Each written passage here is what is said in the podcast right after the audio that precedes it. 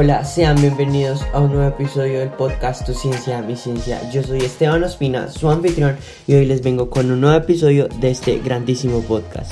Hoy quiero hacer un espacio para hablar con ustedes y agradecerles de todo el apoyo que me han dado y que han escuchado este podcast y que lo han recibido de una manera increíble. Ya solo en este año, 8 de diciembre del 2020, ya tengo más de 900 escuchas en este podcast. Eh, estoy muy agradecido con los que lo hayan escuchado, lo que, los que lo hayan compartido y espero que sigamos creciendo como una familia, una familia que le gusta la ciencia, ese, esa hambre insaciable de conocimiento que es la que me hace levantar todos los días, de saber algo nuevo, aprender. Em, y es muy bonito todo lo que hemos logrado juntos, de que hemos aprendido, eh, algunos chistes, eh, eh historias. Eh, además hemos aprendido mucho de nuestros orígenes, del Big Bang, de las estrellas, qué son las estrellas, de la cuántica, de estos misterios tan tan extravagantes que ha intrigado y sigue intrigando a los físicos y que sigue trayendo muchos problemas, al igual que la astronomía. La física es algo eterno que para la humanidad, eh, que es muy pequeña a comparación de la inmensidad y la infinidad del cosmos. Así que pasará mucho tiempo hasta que podremos decir que hemos descubierto todo. Yo creo que pasará una eternidad hasta que podamos decir hemos descubierto todo. Pero bueno, eh, este fue el espacio que quería agradecerles. Hoy vamos a hablar de un tema muy interesante que voy a subir un post 8 de diciembre hoy, que es eh, que el 90% de los elementos químicos que nos conforman estuvieron primeros en una estrella. Así que siéntate en tu sillón favorito, come algunas palomitas o algún breakfast y acompáñame. Así que escucha, disfruta y comparte. Comencemos. Bueno, como dije en la introducción, hoy vamos a hablar de los elementos que nos conforman y de dónde vienen, porque ese es el problema y en lo que nos vamos a enfocar en el, en el episodio de hoy, de dónde vienen los elementos que nos conforman. Y eh, para abreviarlo y decirlo así, la carrera, vienen de las estrellas literalmente. Si, eso es lo que querían escuchar, vienen de las estrellas. Básicamente, todos los elementos del cosmos fueron fundidos en las estrellas por reacciones nucleares. Esa es la, el resumen del episodio, pero lógicamente voy a especificarlo y voy a decirlo de una manera más detallada y fina para que podamos entenderlo, porque no hay gracia saber la respuesta sin saber el porqué, el, el, el porqué de la cosa, como es puede decir, las plantas liberan, liberan oxígeno y recogen carbono, pero ¿cómo?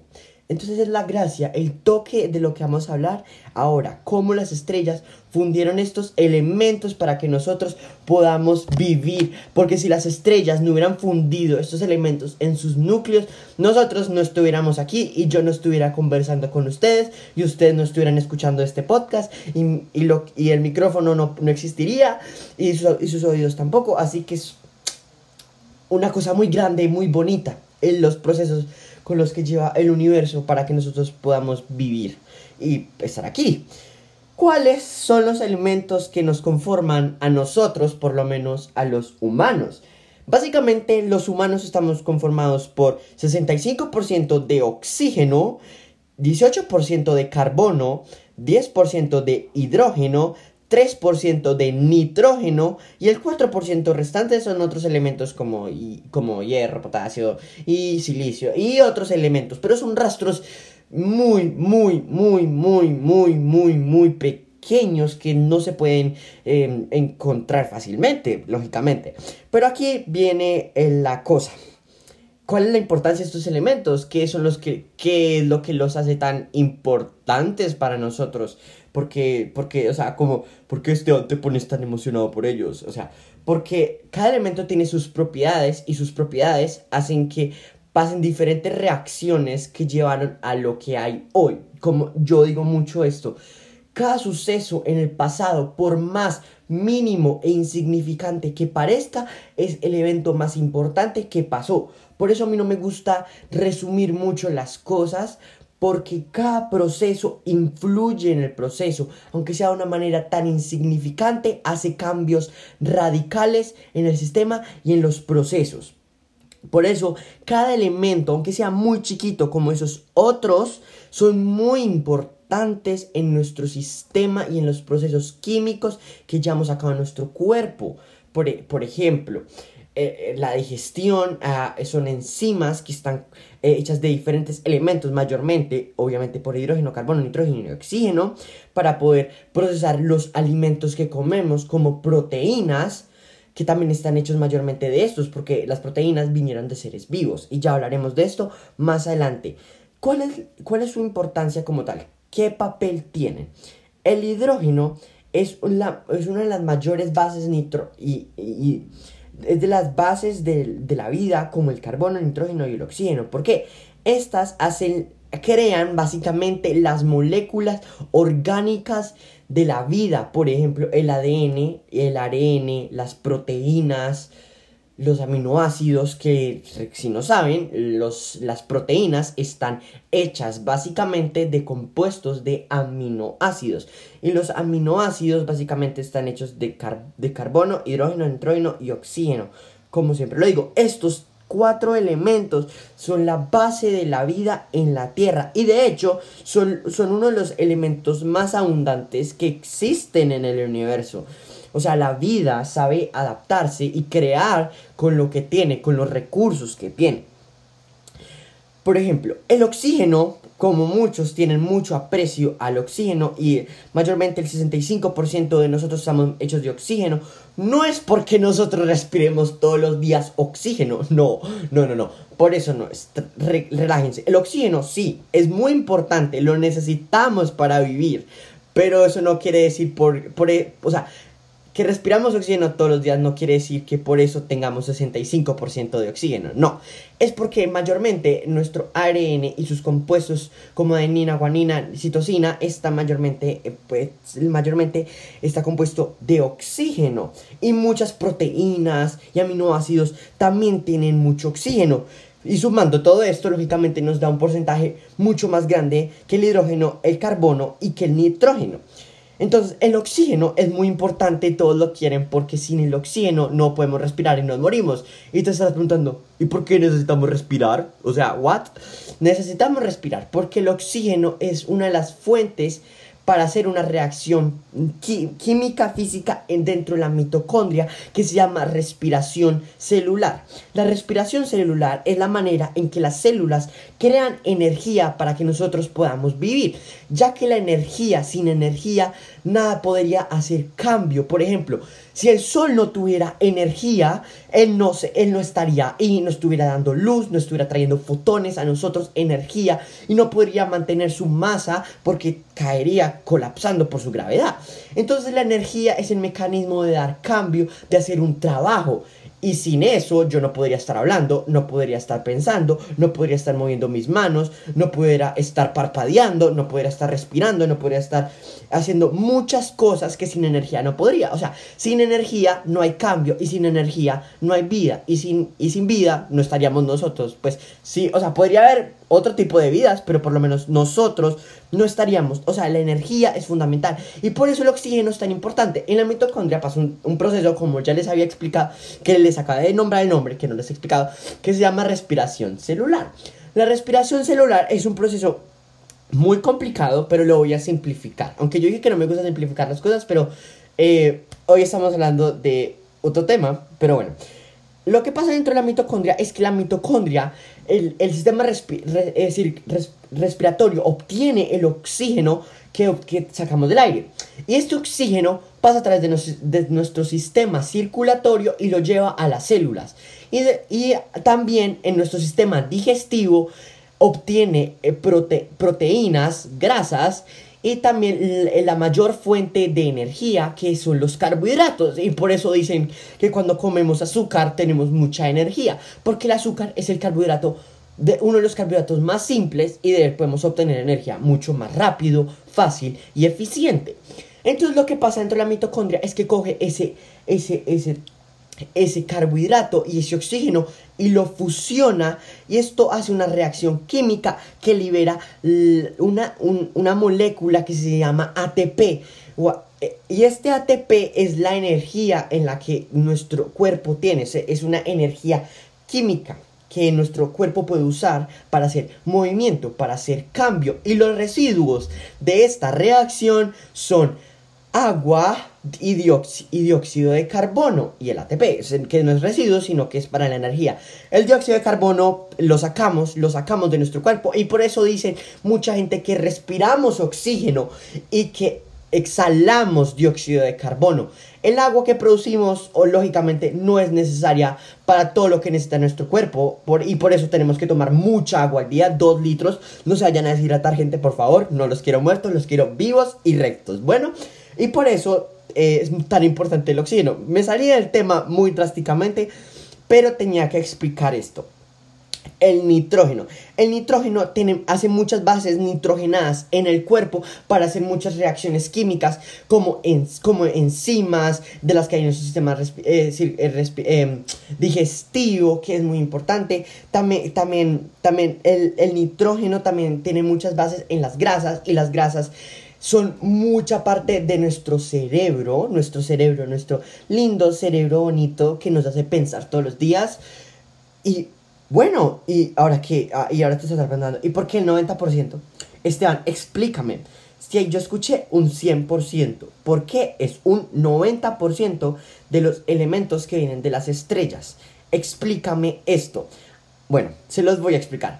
Antes que todo, tenemos que hablar del Big Bang el Big Bang es la gran teoría de la explosión en la que surgió el universo. Pero ojo, tengan muy presente esto. No es una explosión. Por favor, no le vayan a decir a la gente que es una explosión. No es una explosión, es una expansión del propio espacio.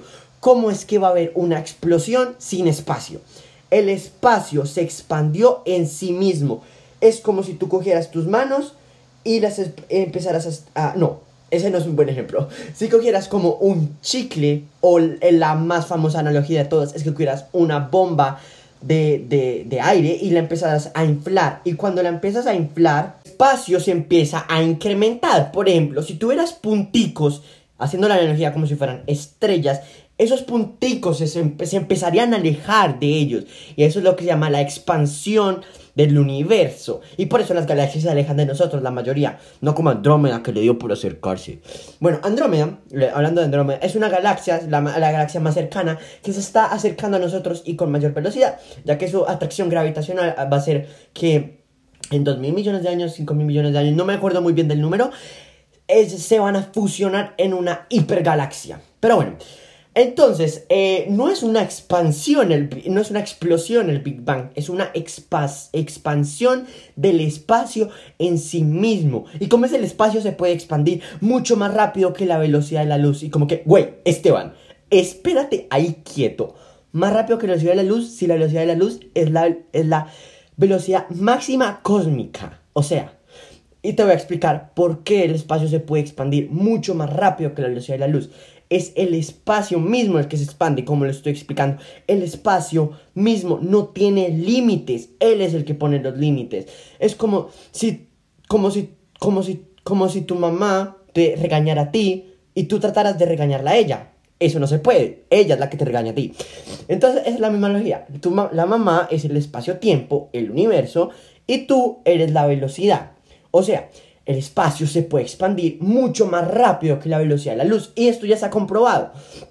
Ya que en la teoría de la relatividad general de Einstein, este nos da una teoría matemática muy bella que nos enseña que el espacio-tiempo se puede expandir mucho más rápido que la velocidad de la luz. Este no tiene límite, este da el límite y por eso se puede expandir mucho más rápido que la velocidad de la luz.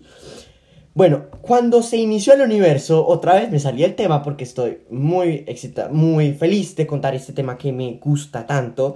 Cuando se inició el universo en su etapa temprana, había una temperatura colosal de el 10 elevado a la 50 o muchísimo más, que es un 10 seguido de 50 ceros. O sea, eh, pónganse a escribir eso y verán en la etapa temprana, cuando el universo se fue expandiendo, esa temperatura se fue disminuyendo, ya que acuérdense que la temperatura es el choque que hay entre partículas y como se fue expandiendo el espacio, eh, era menos probable que las partículas chocaran entre ellas. Y cuando esto sucedió, el primer elemento químico que se formó fue el hidrógeno. Y te estás preguntando, ¿y por qué el hidrógeno y no el uranio o el, el, o el helio? Que el helio también se formó junto al hidrógeno porque es el segundo elemento más simple. O por qué no el hierro, no sé, cualquier otro elemento. ¿Por qué el hidrógeno? ¿Qué tiene de especial este elemento que se formó de primero y mayormente eh, el, universo está formado de, de hidrógeno? Pues la explicación es muy sencilla. Como la cabeza es el más simple. Al universo le encantan las cosas simples, sencillas y fáciles de hacer. Cuando se generó el Big Bang, esa gran cantidad de energía, recuerden la fórmula matemática de Einstein que es E, e igual a mc2 al cuadrado, que quiere decir que la masa puede ser transformada en energía y la energía puede ser transformada en masa. Entonces, cuando se, eh, el universo se, agrandó, se dio una gran cantidad de energía y esa energía se, se transformó en partículas elementales como quarks, electrones y otras partículas fermiónicas como los neutrinos, los tau, los muones, los neutrinos tau, los neutrinos muónicos, que son partículas fundamentales y son fermiónicas. Y te estarás preguntando, ¿por qué no nombre ni protones ni neutrones, que son los que conforman al hidrógeno? ¿Por qué? Porque el protón y el neutrón son partículas compuestas. Están compuestas por partículas muy pequeñas que son elementales, que son los quarks. Los quarks se formaron en el universo temprano cuando se liberó esa gran cantidad de energía. Los, las partículas como los protones y los neutrones están básicamente formados por tres quarks. Un quark up, un quark down y dependiendo si es un neutrón o un protón será otro quark up o otro quark down. Si es un neutrón es otro quark down. Y si es un, y si es un protón, es otro quark up. Y, y por, te estás preguntando esos nombres tan extraños que, ok, el quark up tiene una carga positiva y el quark down tiene una carga negativa. Pero son, carga, son cargas... Eh, son cargas fraccionarias, casi se me olvida, pero eso no importa. Y la fuerza fuerte que domina a los quarks empezó a tomar fuerza cuando la temperatura disminuyó, ya que la temperatura no permitía que las que las, que, las interacciones fundamentales actuaran. Así que cuando el universo estuvo en temperatura mucho menor, como eh, un, de hecho, un, fue un segundo, un segundito después de que pasara el Big Bang, los quarks se agruparon para formar protones y neutrones, o sea, nuestro grandísimo hidrógeno. Recuerden que el hidrógeno, el normalito, solo está hecho de un protón, que se llama hidrógeno 1. El hidrógeno 2 está hecho de un hidrógeno de, un protón y de un neutrón. Perdón por tantos nombres técnicos, pero es que, es que sin los nombres técnicos no hay gracia, por Dios. Entonces, cuando se, cuando se formaron los protones y los neutrones, cuando se, cuando se juntaron los quarks, cuando la temperatura lo permitió después de ese segundo, se generó esta gran cantidad de hidrógeno. Y ya que era el elemento más fácil, más fácil de crear, se creó una gran cantidad. Y como, esa y como la temperatura estaban tan extremadamente altas y el, y el, y el universo se está expandiendo Tan, tan, rápido y se sigue expandiendo muy rápidamente, solo se, alcanzó a formar pocos elementos, mayormente hidrógeno, hidrógeno y helio, el helio. Y te estarás preguntando, ¿y por qué no nombraste el helio en tu en, lo que nosotros estamos compuestos? Porque el helio está en, en esos otros. Eh, ese helio eh, no, no estuvo en esa atmósfera primitiva que estuvo en la Tierra para formarnos y para crear moléculas orgánicas. Sigue habiendo helio en la Tierra, hay, pero ah, son trazas muy pequeñas comparadas como con el hidrógeno, carbono, nitrógeno y oxígeno, y por eso no hay. Eh, bueno, y en este punto te estarás preguntando, Esteban, ¿a dónde va todo esto que nos estás contando del Big Bang, del hidrógeno, del quark, de los protones, de los neutrones, de los fermiones? ¿Para dónde va esto? Aguárdense que ya vamos a llegar, porque vamos hay que contar una gran historia para llegar al final de ella. Cuando se genera el Big Bang, se estaba expandiendo a una velocidad enorme y el universo estaba en una homogeneidad perfectamente armónica, como cuando la piscina está perfectamente plana y perfecta, así estaba el universo en sus etapas tempranas, era muy homogéneo a la velocidad que se estaba expandiendo, pero por fluctuaciones cuánticas del vacío y por, y por, las cargas eléctricas que me encanta la cuántica. Ustedes saben que yo respiro, como, inhalo y como todos los días cuántica. Por esas fluctuaciones empezaron a haber aglomeraciones eh, de, de materia en un punto concentrado, que es lo que vamos ahora. Y te estás preguntando, ¿qué es este punto concentrado? ¿Qué te estás diciendo? Y estás tan emocionado de contar. Amigos y amigas, en este punto es donde empezará la historia del cosmos y la historia de las estrellas y la historia de las galaxias. Este punto fue la primera estrella. La estrella que se formó en este momento era una protoestrella. Esta protoestrella estaba acumulando gas y polvo y, y, elementos químicos que están alrededor, mayormente hidrógeno y helio, como les acabé de contar. De hecho, esas son las estrellas primitivas del universo. Estas estrellas tenían cero metalicidad. ¿A qué me refiero con metalicidad? Metalicidad eh, es el rango eh, en el que se mide qué, cuánta cantidad de elementos más pesados que el hidrógeno y el helio tiene una estrella. Y esas estrellas primitivas tenían cero de metalicidad, ya que los elementos más pesados que el que el oxígeno no se formaron. No se formaron. De hecho, no. No se formaron. Punto. ¿Por qué? Porque no había suficiente presión para poder hacer que estos elementos se fusionaran. Y es aquí donde llega el papel de las estrellas. Las estrellas son muy importantes y tienen un papel fundamental en el cosmos por varios motivos. El primero de ellos da luz al cosmos como, pues, lógicamente. Además, las estrellas dan luz a la estrella como nuestro sol para que las plantas puedan hacer la fotosíntesis y puedan hacer el intercambio de dióxido de carbono a oxígeno para que nosotros podamos respirar. Claramente esta no es la función principal de las estrellas, ya que lógicamente el universo no tiene la obligación de tener vida, sino que realmente lo importante de las estrellas es que en su núcleo generan diferentes elementos químicos para la, para la evolución universal, para la evolución estelar, para, para la evolución planetaria, etcétera, etcétera de cosas. Por ejemplo, una de ellas, el Sol en su núcleo, nuestro Sol por lo menos, que es una estrella enana, es una enana blanca, de, perdón, en una enana amarilla. El Sol lo que hace en su núcleo es que fusiona hidrógeno para convertirlo en helio. Como les dije, las estrellas están mayormente conformadas por hidrógeno, el elemento químico más abundante en el universo, ya que este es el más simple. Entonces lo que hacen las estrellas es que como es una gran cantidad, la gravedad es enorme y las presiones igual.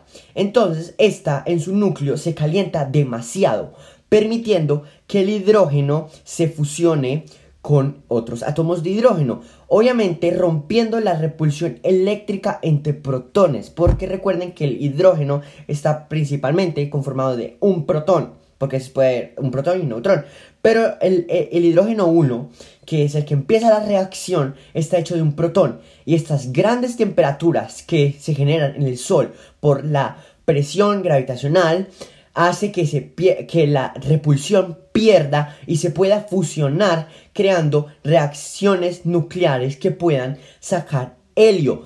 Y así va con todos los elementos. Obviamente esto depende de la estrella, del tamaño de la estrella y del tipo de estrella. ¿A qué me refiero con todo esto? Si es una estrella como nuestro Sol, no tiene la suficiente temperatura y masa para provocar una fuerza gravitacional que suba la temperatura y presión en su núcleo para que pueda fusionar elementos mucho más pesados que el oxígeno y que el carbono. Cuando pasa estos elementos, el Sol no tiene esa suficiente temperatura, esa suficiente potencia para fusionar estos elementos. Entonces lo que pasa es que empieza a hincharse, lo, ese, eh, empieza un proceso de eh, cambio estelar que el Sol empieza a cambiar a una gigante roja. Y en este proceso se empieza a expandir la estrella, nuestro Sol se empieza a expandir y se expande y se contrae Y esto va a suceder en 5 mil millones de años. Cuando este proceso se genere, se empezará a sacar sus capas exteriores del Sol, esas capas empezarán a rodear el Sol. Primero que todo, chupando a los, a los primeros planetas hasta la Tierra. Muchos científicos y astrónomos creen que el Sol cuando se vuelva una gigante roja va a tragarse a la Tierra. Pero bueno, cuando el Sol se hinche y se vuelva a contraer, va a ser un periodo de dilatación, por decirlo de alguna manera. Y este periodo de dilatación va a ser que vaya expidiendo sus capas exteriores hasta que quede una hermosa nebulosa planetaria y en su núcleo que va a estar hecho de carbono y oxígeno prácticamente va a ser una enana blanca que es una eh, que es el core el centro del sol, su núcleo, perdón por decirlo en inglés, pero siempre se me olvida, el core del, del, del sol y este va a tener la mayor masa de la, de la estrella porque lo va a compactar, porque no va a poder producir estas reacciones nucleares que puedan producir energía para contrarrestar el efecto de la gravedad, porque la gravedad hace que se, se contraiga, se apriete más y más. Y esta energía lo que hace es lo contrario, así que es un equilibrio. Pero cuando se llega al carbono y al oxígeno, nuestra estrella no tiene la suficiente temperatura y masa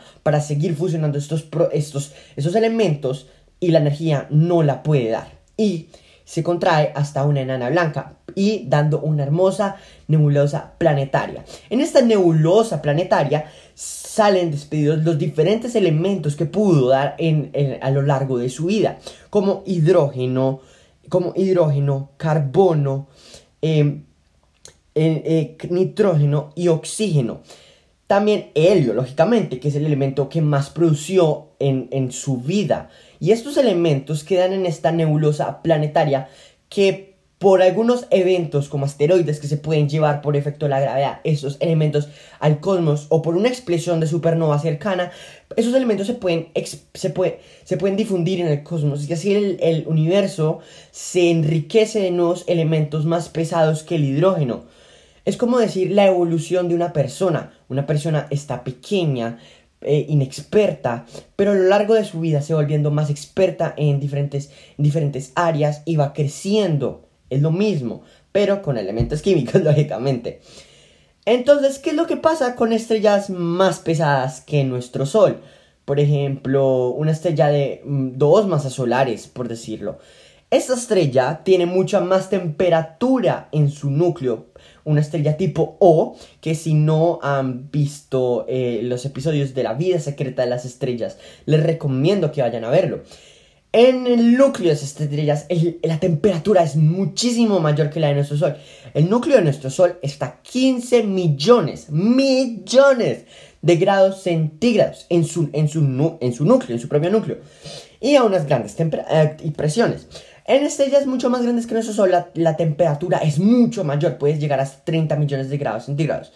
Y lo, que puede, hacer en este núcleo es fusionar elementos mucho, mucho más pesados que el carbono y el oxígeno, haciendo que la tabla periódica se enriquezca mucho más hasta el hierro, desde el hidrógeno hasta el hierro. Recuerden la tabla periódica entonces, desde el hidrógeno hasta el hierro, recuerden que la tabla periódica está clasificada por el número de protones que tiene un elemento químico. El hierro tiene 56 protones, si no estoy mal, sí, 56, sí, sí, correcto, tiene 56. ¿Y qué pasa? ¿Por qué, las estrellas no pueden hacer más que, que hierro? Porque el hierro, su enlace químico es demasiado fuerte y no libera suficiente energía. Es más la energía que se necesita para separarlo que la que da cuando se separa.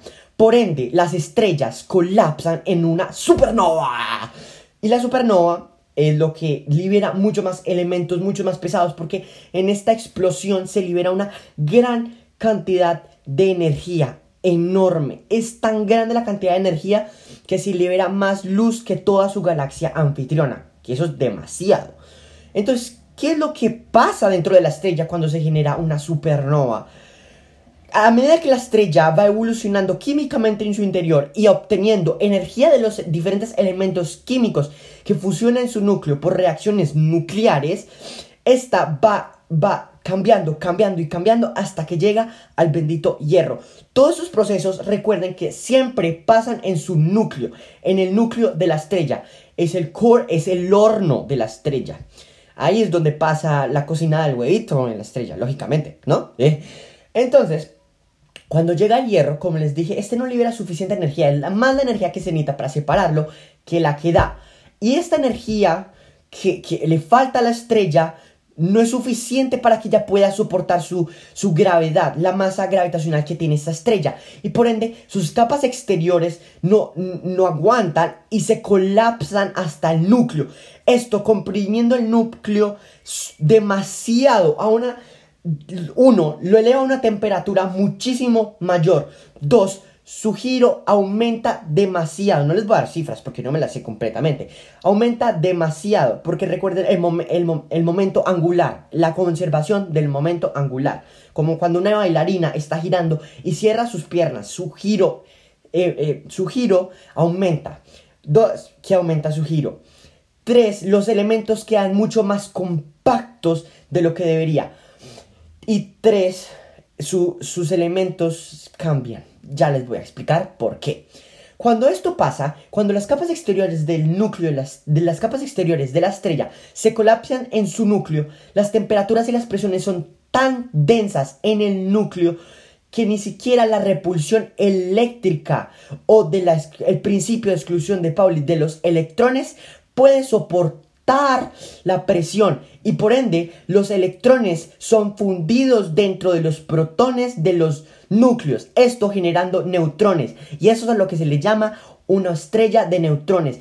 Toda la estrella está conformada por neutrones y ya se ha confirmado en las ecuaciones de la materia. Son unas ecuaciones muy bonitas que demuestran cómo se comporta la materia a ciertas en ciertos escenarios como este. Entonces, cuando este colapso pasa, resumidamente, la presión hace que los electrones sean obligados a fusionarse en los protones para generar neutrones, ya que la carga negativa del neutrón es contrarrestada con la carga positiva del protón. Además, sus dos masas sumadas dan la masa del neutrón.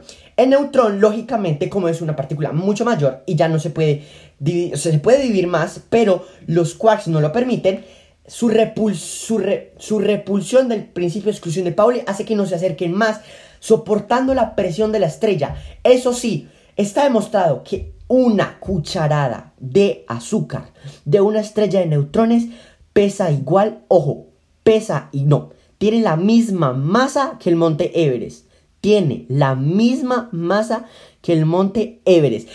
Es como coger el monte Everest, todos sus protones, neutrones, y comprimirlos hasta, la, hasta el tamaño de una cuchara de azúcar. ¿Por qué? Esto pasa porque mayormente las cosas que nos conforman, como este papelito que tengo en mi mano, como el iPad, como el micrófono, como mis gafas, están 99%, el 99% es vacío vacío. Sí, señores, casi todo lo que nos rodea es vacío. Pero en la, estrella de neutrones no es así. Y por eso es tan densa. Pero bueno, me centré mucho en la estrella de neutrones y no en la supernova, que es lo importante aquí de por qué nuestros elementos químicos vienen de estrellas. Cuando la supernova explota, eh, una gran cantidad de energía sale y produce muchos elementos que no se pudieron, que no se pudieron crear en la estrella. Por ejemplo, eh, uranio, que es un elemento muy pesado, mucho, mucho, mucho, mucho hierro también se puede generar. Obviamente, también hay eso también. Otra cosa que pasa en la estrella es que también de tanta energía, también, o sea, pasan las dos cosas, que se generan elementos más pesados y que se generan menos pesados, porque la energía hace que se separen, como en el Big Bang que, se, tenían que separar, pero hace las dos cosas. Y además, cuando esa explosión pasa, se recorre millones de billones de kilómetros, o sea, años luz, y esos elementos son esparcidos en el universo para enriquecer al universo de elementos químicos. Por ejemplo, cuando las supernovas explotan, enriquecen a las nebulosas que es donde nacieron de elementos más pesados, haciendo que la metalicidad de las estrellas suban. Por ejemplo, la metalicidad de nuestro Sol es muy alta a comparación de las estrellas primitivas. Porque recuerden que las estrellas primitivas tenían cero de metalicidad. Nuestro Sol tiene mucho más metalicidad, ya que es una estrella que lógicamente nació mucho después y de hecho nació de una nebulosa que ya tenía estrellas que explotaron en supernovas. De hecho, una teoría muy famosa de cómo nació nuestro sistema solar es que donde ah, estaba la nebulosa, donde nació nuestro Sol, habían estrellas cercanas que explotaron como supernova, haciendo que la nebulosa colapsara en una protoestrella, que es nuestro Sol hoy en día, y esta protoestrella se generara y, cogiera más elementos de, de esta nebulosa, generando a nuestro Sol. Los Sol, recuerden que nacen de nebulosas. Y lo conté también en la vida privada de las estrellas, que también les recomiendo por segunda vez que lo vayan a ver. Entonces, ¿a dónde va todo esto? Nuestro Sol tiene muchos elementos químicos que están aquí en la Tierra. Muchos elementos que se formaron en estrellas están en nuestro cuerpo. Todos los elementos fueron fundidos, excepción del hidrógeno, en estrellas. Sin las estrellas no se hubiera creado diferentes elementos como el carbono, el nitrógeno, el oxígeno que, que respiramos, el hierro, el potasio, todo, todo. Agradezcan que esos, estos fenómenos estelares tan fabulosos nos crearon prácticamente. Somos polvos de estrellas. Así que la reflexión de hoy es que le den gracias, no solo a Dios, sino a todo lo que Él creó, a las estrellas, a las galaxias, a las nebulosas. Todos esos procesos han llevado a hoy, a cómo somos, a cómo pensamos, a cómo vemos el mundo. Porque si esos elementos fueran diferentes, el universo también sería diferente.